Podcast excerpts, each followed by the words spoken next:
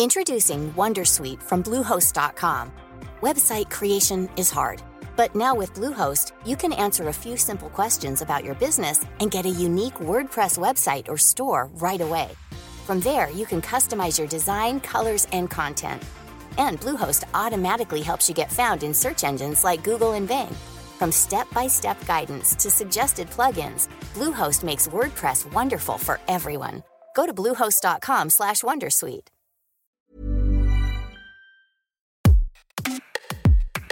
Bonjour et bienvenue dans ce nouvel épisode de Minute Papillon. Je suis Jeanne Serrin et aujourd'hui on va revenir sur un épisode marquant de cet été, la grève des journalistes de la rédaction du Journal du Dimanche, le JDD. Elle avait débuté le 22 juin dernier.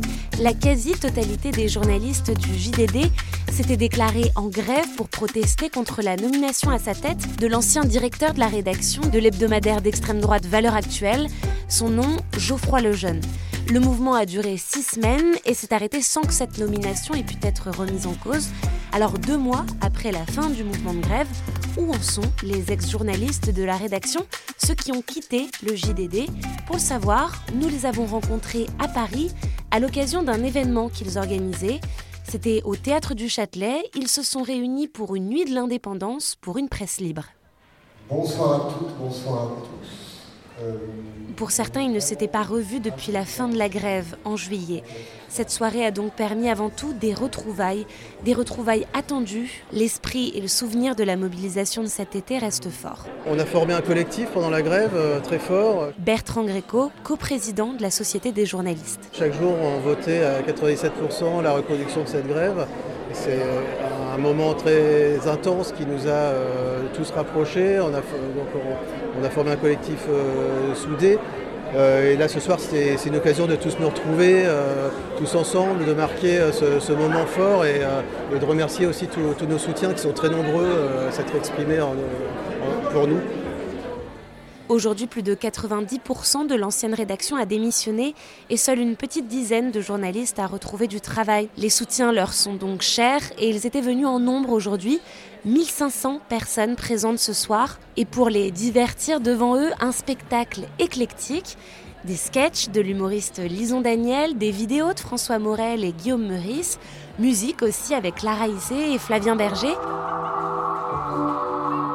Et puis des moments plus politiques, des lectures de textes de l'écrivain George Orwell et de Maria Ressa, journaliste prix Nobel de la paix en 2021. Nous assistons à notre tour à la triste défaite d'un des grands mythes de notre temps. mais aussi des débats, avec d'abord sur scène des journalistes des rédactions du Monde, de Libération, de Mediapart et des Échos. Ils sont venus exposer les garde-fous qui existent dans leur propre rédaction pour garantir l'indépendance de leur journal. Donc on a déposé cette proposition de loi avec euh, des collègues ici, avec Deuxième tour de parole, quelques minutes plus tard, cette fois-ci plus tendu, avec des députés interrogés par l'économiste Julia Cagé sur leur proposition de loi transpartisane contre la concentration des médias et pour l'indépendance des rédactions. La grève du JDD a en effet ouvert une séquence politique sur ce sujet. Au début du mois d'octobre, les États généraux de l'information ont été lancés et s'étaleront jusqu'à l'été 2024.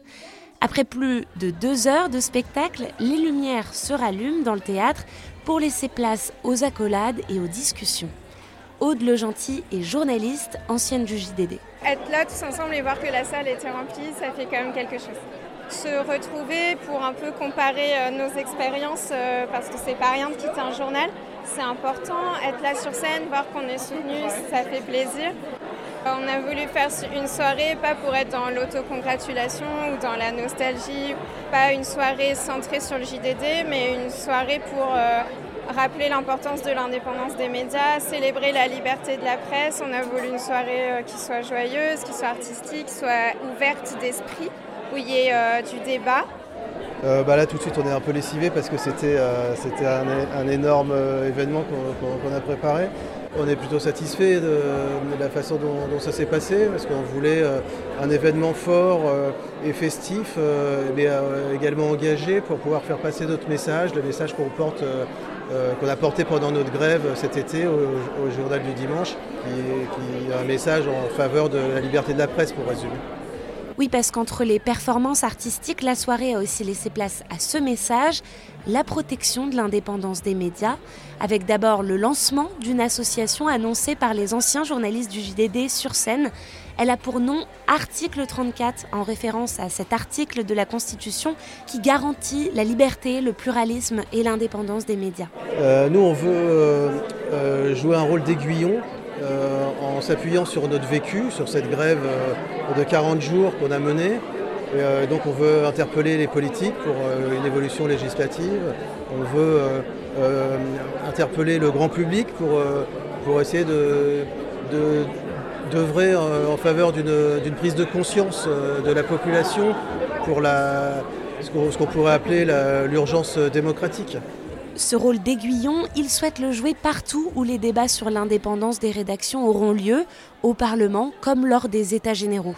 Avec cette association, on va effectivement essayer de porter notre voix dans les débats sur les propositions de loi qu'il y a en ce moment. Aude Le Gentil, ancienne de la rédaction et membre de l'association Article 34. Et aussi dans les états généraux de l'information qui ont commencé euh, la semaine dernière. Mais on va aussi essayer de faire notre rôle de journaliste, c'est-à-dire... Euh, donner la parole à, des experts, à des politiques, à d'autres journalistes, à des gens qui savent mieux que nous et peut-être euh, bah, sensibiliser un peu les citoyens sur ces questions-là et informer sur ce sujet parce que c'est ce qu'on sait faire de mieux. On n'est pas des lobbyistes ou des, politiques, on est des journalistes, donc on va essayer de se servir de notre métier euh, pour plaider notre cause. Sur la table des doléances, un droit de veto accordé aux journalistes sur la nomination de leur directeur de la rédaction Quant aux anciens du JDD, ils reviennent une dernière fois la semaine prochaine pour publier une dernière édition baptisée le Journal du lundi en guise de révérence. Merci d'avoir écouté cet épisode de Minute Papillon. S'il vous a plu, eh bien n'hésitez pas à le partager, à en parler autour de vous et puis à vous abonner sur votre plateforme ou appli d'écoute préférée. À très vite et d'ici la bonne écoute des podcasts de 20 minutes.